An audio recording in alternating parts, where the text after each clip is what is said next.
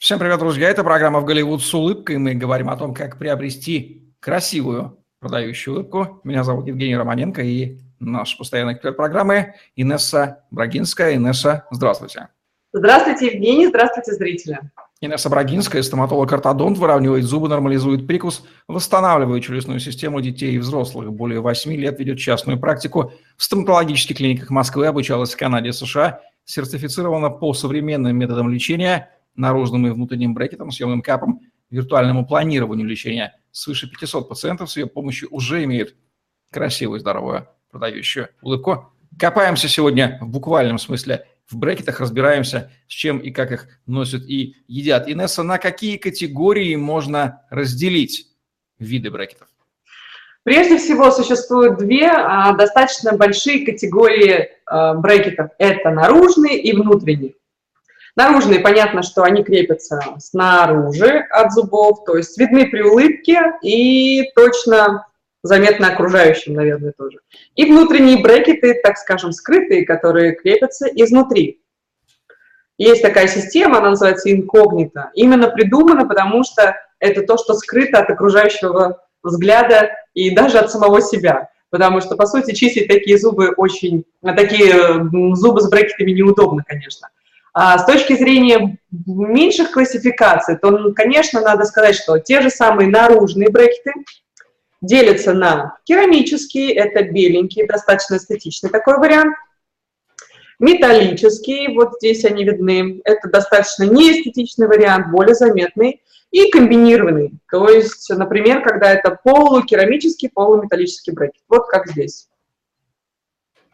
Это, например, основная часть керамика и некоторые участки, например, серединки брекета, они металлического характера, либо у них есть клипсы или крышечки металлические.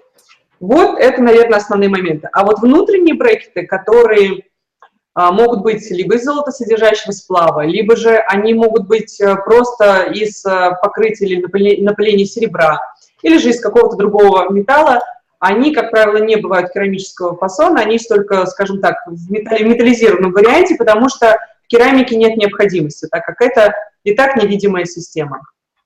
Можно ли снять скобки для очистки зубов и приема пищи?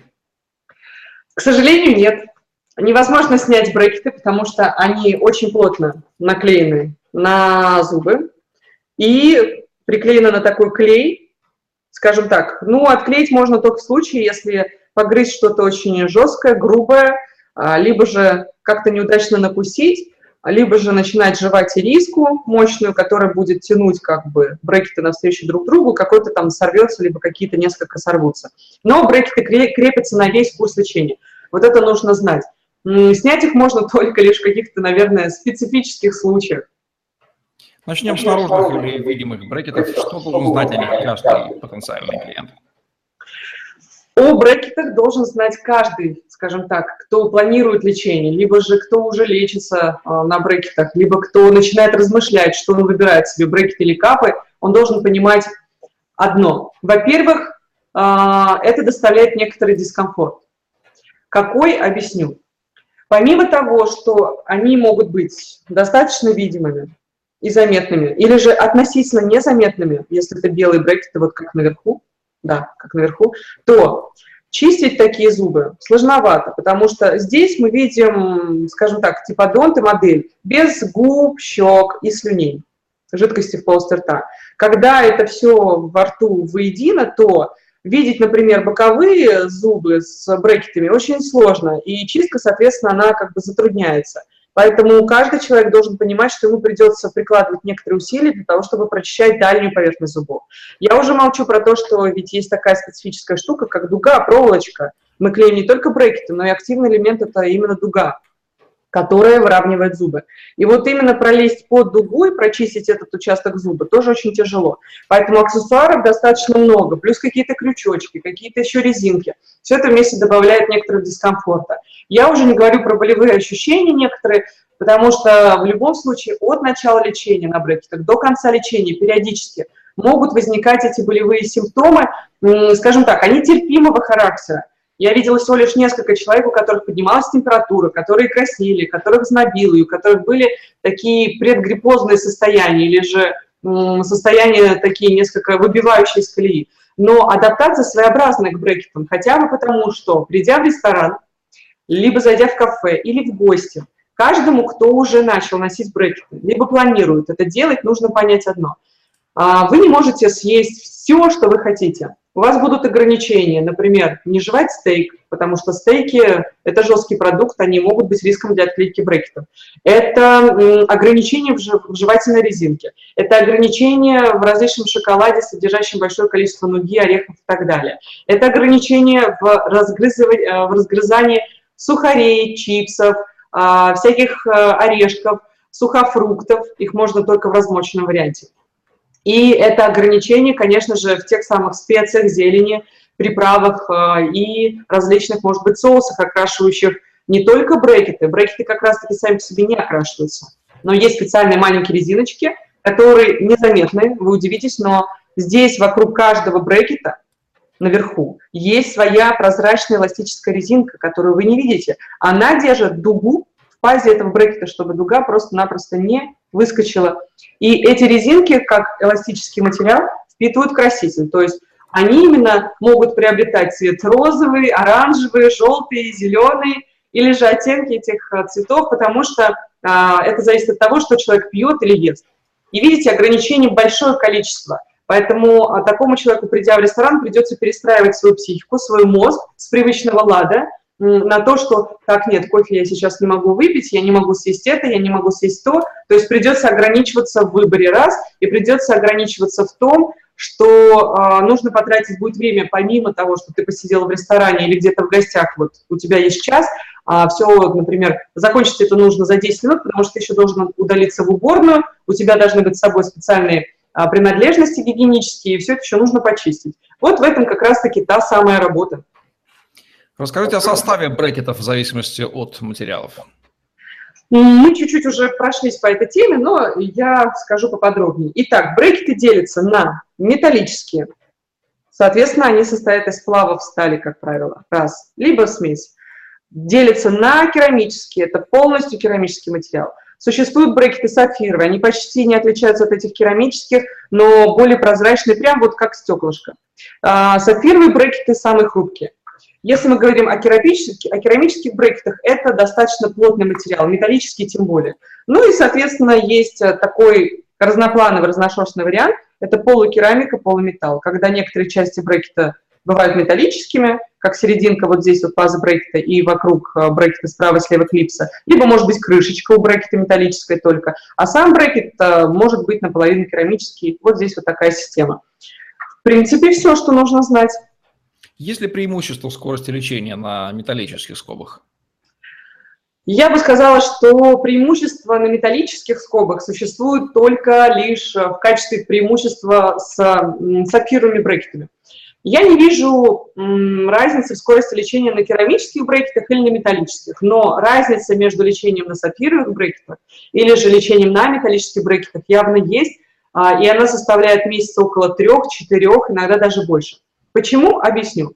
Металлизированный паз брекета, а, то есть металлизированная часть брекета, которой прилежит дуга и выполняет активную роль в движении зубов, она напрямую зависит от степени скольжения той самой проволочки дуги в пазе брекета. И, соответственно, чем выше скольжение, тем быстрее происходит перемещение зубов. Но если, например, брекет сапфировый и металлическая дуга, то трение будет возникать больше. Это чистая физика, и об этом знает каждый ортодонт, поэтому я всегда пациентам об этом рассказываю. Говорят, что самые модные эстетичные брекеты сапфировые. Так ли это и правда ли, что выращены они из кристаллов сапфиров? Да, самые, скажем так, э, я бы сказала, не модные, а распиаренные брекеты – это сапфировые. Конечно, это коммерческий ход, потому что нужно было придумать какую-то систему а-ля снимающий такое стрессовое восприятие вот э, этой девушки образа Кати Пушкаревой, этого рта с, металлическими штуками и этого грубого такого понимания вообще а, ортодонтического лечения на брекетах, страшного кошмарного ужаса действительно скобок. Но сапфировые брекеты имеют ряд ограничений в использовании. Я не буду лечить, например, на сапфировых брекетах пациентов, у которых сложное лечение, которым нужно на большие дистанции двигать зубы, потому что сапфировые брекеты просто скалываются. То, что они выращены из искусственных кристаллов сапфира, честно говоря, Вроде бы как это правда, но я в этом сильно сомневаюсь. Думаю, что это просто хорошо разбавленная керамика с добавлением а, какого-то, может быть, э, наподобие стекла компонента, который создает вот эту вот прозрачность. Но у сапфировых брекетов есть тоже ряд минусов. Помимо эстетизма, вот этой прозрачности, так как они наиболее прозрачны, они быстрее впитывают краситель именно в себя. Хотя керамические брекеты практически не впитывают в себя краситель. То есть они могут окрашиваться. Скорость движения зубов на такой системе, она имеет отличие от других? Да, она минимальная. Скорость перемещения зубов э, минимальная. На металлических брекетах быстрее, на керамических брекетах сравнимо такая же, как с металлическими брекетами, а вот на сапфировых брекетах существенно снижается. И я говорила приблизительно о своих наблюдениях, что, по моему мнению, на сапфировых брекетах э, скорость лечения сокращается, точнее, увеличивается на месяца 3-4 где-то в среднем. Да. Почему боль является постоянным спутником выравнивания зубов? Боль, кстати, не является постоянным спутником выравнивания зубов. А, я бы сказала, что боль является начальным спутником, то есть когда мы только наклеили брекеты и только начинаются перемещения зубов и напряжение на костную ткань, челюсть а, и на именно, скажем так, адаптацию человека. И боль возникает тогда, когда доктор перебарщивает с нагрузками. То есть, помните, я говорила, что есть активный элемент, это та самая дуга, проволочка. Вот она здесь внизу здесь наверху. Дуга имеет память формы, именно она расправляет зубы за счет брекетов. Брекет как бы является способом передачи этой информации. Если металлическую дугу одеть достаточно мощную сразу же, либо же переборщить ее где-то на этапах лечения и перепрыгнуть из одного сечения в более мощное, плотное, то неприспособленные зубы, имея большую разницу отклонения от этой дуги, например, вот так, конечно же, будут претерпевать нагрузку давления наивысшую. Поэтому здесь напряжение для человека будет максимальным. И нужно ориентироваться на порог болевой чувствительности человека. Если у пациента или у потенциального пациента достаточно низкий порог чувствительности, то есть он очень мощно все и сильно воспринимает, а, так скажем, утрированно или гиперболизированно, то нужно а, обязательно учитывать этот фактор и давать ему минимальнейшие нагрузки. То есть одевать э, очень постепенно дуги. Пусть он подольше с ними лучше ходит, но ощущения его будут минимальные. Кстати, приведу в пример а, мою сестру младшую, которая как раз э, мне писала а, недавно, точнее сегодня утром о том, что а, помощница ортодонта, моя сестра живет в другой стране, помощница ортодонта одела дугу в пазе брекета, то есть она вставила дугу, и у моей сестры брекеты, которые закрываются крышечками. Это по типу вот таких вот брекетов, где захлопывается все за счет вот этих клипс от брекетов, стоящих справа и слева. У нее почти такая же система, только у нее сверху крышечка на брекетах. То есть не резиночка вот эта, которая держит дугу, а крышечка. Ну, в итоге ассистентка, получается, закрыла сам брекет крышечкой, а дуга осталась как бы поверх, а не, в кры... а не под крышкой. В итоге дуга давила на зуб, и зуб буквально за несколько часов шел внутри. А, сперва эта сестра не увидела, потому что она не ортодонт, она даже не стоматолог еще, но поняла, когда она начала разбираться, почему же зуб так быстро отклонился к внутри. Особенно это касается нижних резцов, у них самая тонкая костная ткань и самые тонкие корни, поэтому на них воздействие дуги происходит быстрее. Конечно, она там всю ночь не спала, писала мне об этом ночью, не, не знала, что делать. Ну, в итоге выкрутилась из, из ситуации, увидела, что а, дуга находится поверх крышки, и получается дуга давит на сам брекет полноценно, а брекет давит полноценно на зуб. А ножничками открыла крышечку и вставила туда дугу. Вот такая вот ситуация. Поэтому и таких случаев э, бывает немало, и здесь нужно понимать, что с пациентами, носящими брекеты, нужно быть очень аккуратно. Я бы не сильно доверяла бы в таких вот важных вопросах установку дуги в пазах брекетов, ассистентам. Я бы доверяла их только ортодонту. Царапающиеся брекеты и зубы, губы в кровь – это нормально? Конечно, если мы говорим о царапающихся брекетах, э, брекетах, то как раз-таки брекеты, у которых есть клипсы, да, которые мы сейчас показывали, они достаточно действительно царапучие, объемные брекеты. А металлические брекеты, а, достаточно грубые, или же брекеты с теми крышками, как у моей младшей сестры, а, у них эффект царапания губов, губ и щек выше.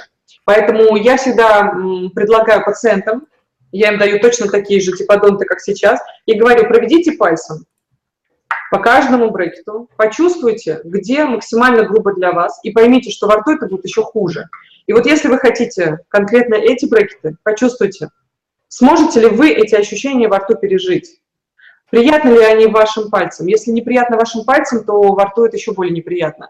И тогда пациент точно понимает уже вот тактильно, каково это будет в полости рта. Наверное, это самый важный фактор. Если царапается что-то внутри, помимо брекетов, типа дуги или каких-то крючков, то это всегда можно, скажем так, обойти. Главное, чтобы пациент вовремя позвонил в клинику или написал в клинику и пришел на прием, и это сразу же исправимо. Об этом всегда говорят ортодонты заранее. То есть ненормально, когда пациент не в курсе, что если ему царапается дуга, вот здесь вот, за последним зубом, вот, честно говоря, мне даже пальцы-то больно. Я представляю, каково во рту слизистые. То есть это достаточно просто натереть за пару часов.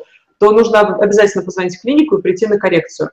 И еще есть подручные средства, специальные мази, которые защищают на некоторое время слизистую от травматичного воздействия до прихода в клинику. Но опять-таки, с ортодонтом приходится быть в более тесной связи. И как раз-таки, вот возвращаясь к вопросу, брекеты все-таки или капы – если вам предлагают капы, и ваше лечение реально провести на капах, правда, конечно, преимущество кап максимальное.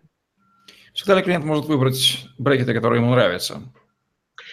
Практически всегда пациент или клиент может выбрать брекеты, которые ему нравятся. Если доктор говорит о том, что, вы знаете, эти брекеты вам не сильно, а, скажем так, показательны по, по таким-то причинам, и объяснит, почему, они просто из своего предпочтения или а, своей любви конкретной, конкретной системе, то пациент должен понимать, что если доктор ему сказал о минусах, но несмотря на эти минусы, он все равно хочет именно эти брекеты по каким-то своим причинам, то он должен а, знать, что столкнется с теми неприятностями, наверное, о которых сказал ему врач-ортодон. Но тогда это полностью лежит на, скажем так, самом пациенте, и обид здесь не может быть.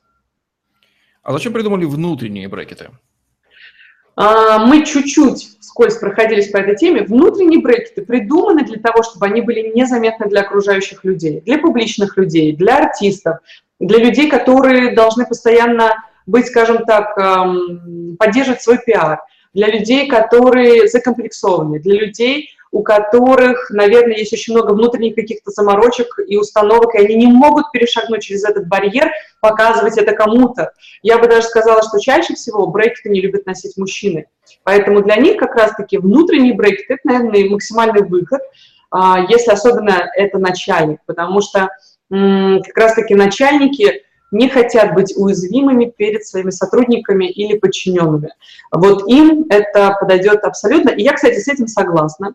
Потому что, на мой взгляд, а, когда пациент мне говорит о том, что, вы знаете, я вот работаю в такой-то сфере или в такой-то структуре, я не хочу, чтобы это видели, например, мои сослуживцы, то я полностью его понимаю, поддерживаю, наверное, потому что я бы хотела сделать это тоже максимально невидимым. Не потому что я стесняюсь, не потому что а, это выглядит ужасно, а потому что, к сожалению, стереотип все равно существует и внутренний барьер у конкретного человека также существует. И зачем работать над тем, чтобы этот барьер устранять месяцами или еще большим количеством времени, если проще выбрать то, что на сегодняшний день просто разложено по полочкам. Вот, пожалуйста, внутренний брекет ты хочешь, на тебе внутренний брекет. Ты хочешь капы, пожалуйста, лишь бы тебе было хорошо и комфортно. Какие преимущества и недостатки таких скоб? В данном случае преимущество а, внутренних, например, брекетов от наружных как раз-таки в незаметности. Преимущество внутренних брекетов от кап а, очень сомнительно, потому что внутренние брекеты я бы назначила только тем людям, кому не, назначены капы. А, итак, это основной визуальный эффект просто. Какие ощущения будут у пациента в начале курса ношения брекетов? Вот как раз-таки в начале курса ношения брекетов у пациента могут быть очень разные ощущения. Кто-то говорит, вы знаете, у меня ничего не болит, это ненормально, я сейчас к вам приеду в клинику, поменяйте ко мне все там, потяните мне там ту же, вообще ничего не чувствую, ничего не работает. А, это миф, работает всегда все и сразу же. А, если болевые чересчур ощущения, именно чересчур ощущения болевые, то есть пациент пьет каждый день обезболивающий препарат, то, наверное, нужно несколько ослабить нагрузку, то есть пригласить пациента, или же поговорить с пациентом на тему того, что давайте-ка я вам поставлю еще более слабую дугу, потому что сами по себе наклеенные брекеты не доставляют никакого дискомфорта. Именно дуга, которая установлена в пазах брекетах, э, является давящим элементом или фактором. И вот э, на этот фактор и нужно воздействовать, то есть либо ослаблять, либо наоборот, например, нагрузить. Можно ли снимать скобы на время какого-то важного события? Свадьбы, рождения, свидания? А, пару раз я сталкивалась с такой ситуацией, когда пациентка говорила, вы знаете, мне нужно обязательно будет это снять. У меня через три недели свадьба. Прям обязательно. Ну, мы снимем, но мы все равно потом оденем, вы не переживайте. Мы, конечно же, это все доделаем. Здесь, а, или же, например, это действительно какая-то важная командировка или важное очень мероприятие. Я бы сказала так. А, я этого не делала ни разу, потому что выход очень простой. Например, практически я никогда не лечу на металлических брекетах. В основном у меня пациенты на белых брекетах. Так вот, что мне стоит взять и сказать, объяснить пациенту, что я вам одену просто белую дугу, и ваш вариант будет абсолютно статичным. То есть этой металлической проволоки не будет видно. Или же проще объяснить пациенту следующее. Для того, чтобы просто снять эти брекеты и наклеить их чуть-чуть попозже, потребуется некоторое количество времени и усилий, и даже финансовых затрат. Потому что если мы снимаем брекеты, мы не можем отпустить человека просто погулять этими зубами на неделю, потому что они начнут передвигаться, перемещаться в разные стороны. Поэтому нам нужны будут закрепители. Те же самые капы придется человеку носить постоянно на зубах вместо брекетов, до момента, пока мы снова не наклеим брекеты. Второй момент. Мы не сможем, к сожалению, наклеить те же брекеты, которые были. Нам придется клеить новые, потому что внутренняя площадка брекета которую мы сняли, она уже будет деформирована раз, наличием клея 2, а на ней остаются остатки клея. Плюс брекет может ломаться, пока мы его снимаем. Эти же брекеты наклеить невозможно, поэтому финансово придется и, в, и по времени заниматься закупкой новой партии брекетов на верхнюю или на нижнюю челюсть или на обе. Как они фиксируются на зубах? Часто ли отклеиваются или ломаются во рту? Брекеты клеются на зубах несложно. Это легко понять женщинам, которые приходят на маникюр а, в салон. Как это делается? Вот у нас была поверхность зуба, чистая, без всего. Она обрабатывается специальной кислотой. Не пугайтесь слова кислота. А, я говорю откровенно, это действительно кислота, ортофосфорная, как правило, 37-процентная, является средством, которое обезжиривает, обесушивает и несколько раскупоривает эмаль то есть делать шершавой ее поверхность. Дальше накладывается специальный бонд, это прозрачный клей на ту же поверхность, жидкость или гель, или, или лак, как угодно это можно назвать. И после этого уже на площадку брекета, на подошву, наклеивается специальный клей, а, плотный достаточно по консистенции, и брекет прижимается к этой поверхности зуба, обработанный и подготовленный.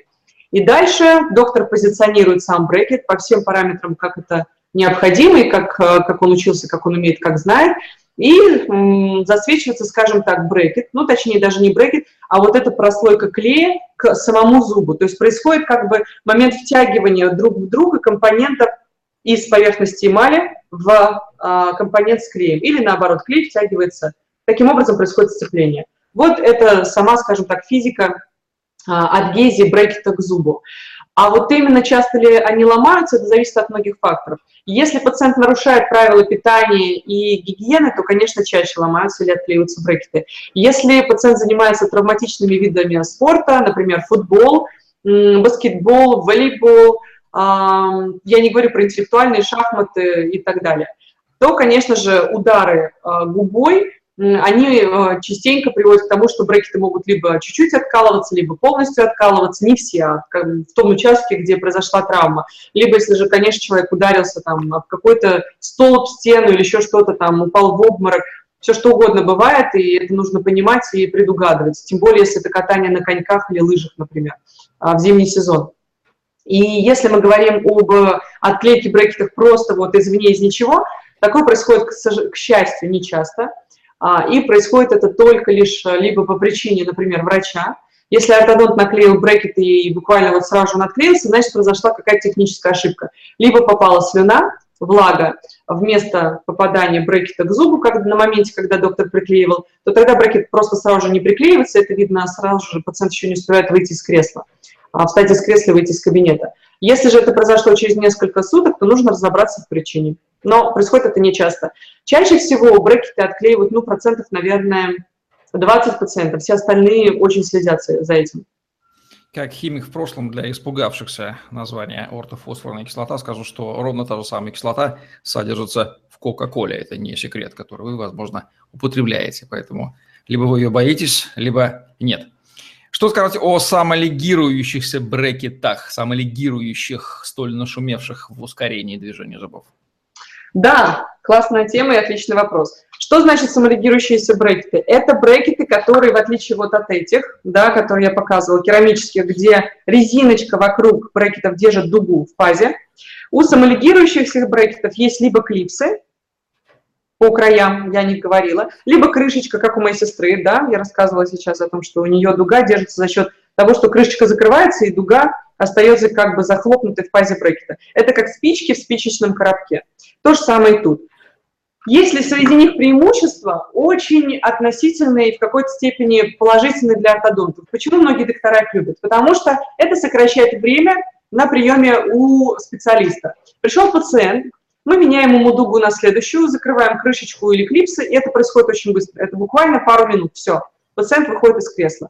И если это резиночки или же какие-то лигатурки, которые нужно подтягивать вокруг каждого брекета, чтобы дуга держалась, то на это уходит минут около 15. Вот а, вам ответ на вопрос, почему какие-то доктора рекомендуют самолегирующиеся брекеты, какие-то доктора а, говорят, это ваш выбор, что выберете, то и оденем. Я всегда говорю, это ваш выбор, что выберете, то и оденем вам на зубы.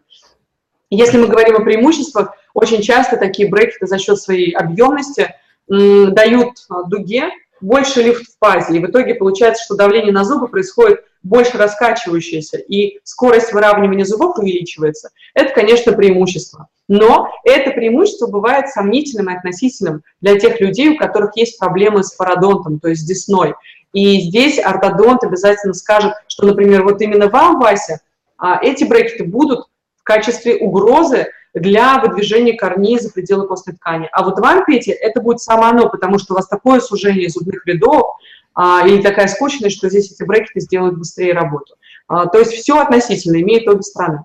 А чем они отличаются от обычных легируемых брекетов? От обычных легируемых брекетов, как мы уже сейчас сказали, они как раз-таки отличаются своей крышечкой либо клипсами. То есть это дополнительный объем для брекета самого, для каждого. А, я считаю, что минус вот такого брекета заключается в том, что чистить сложнее, потому что под крышечку или под клипсу попадает больше налета. И это всегда видно на приемах, когда доктор начинает открывать крышечку, чтобы достать дугу и поменять ее на следующую, либо а, достает дугу из клипс, а, и заметно, что просто пациент это не то, что не видит, он никогда это не сможет прочистить. Это столь ювелирное место, что приходится продувать это все водой и пустером вместе на приеме же. Какие брекеты НС нынче в моде? Я бы сказала, что в моде, наверное, все-таки предпочтение идет внутренним брекетом, потому что это относительно невидимая система, да, в отличие от наружных брекетов. Все те же внутренние брекеты в любом случае пользуются спросом. И я бы сказала, что в моде самолегирующие брекеты уже не так э, модны. Они были трендом еще э, года 3-4 назад, сейчас немножко эта тенденция спадает.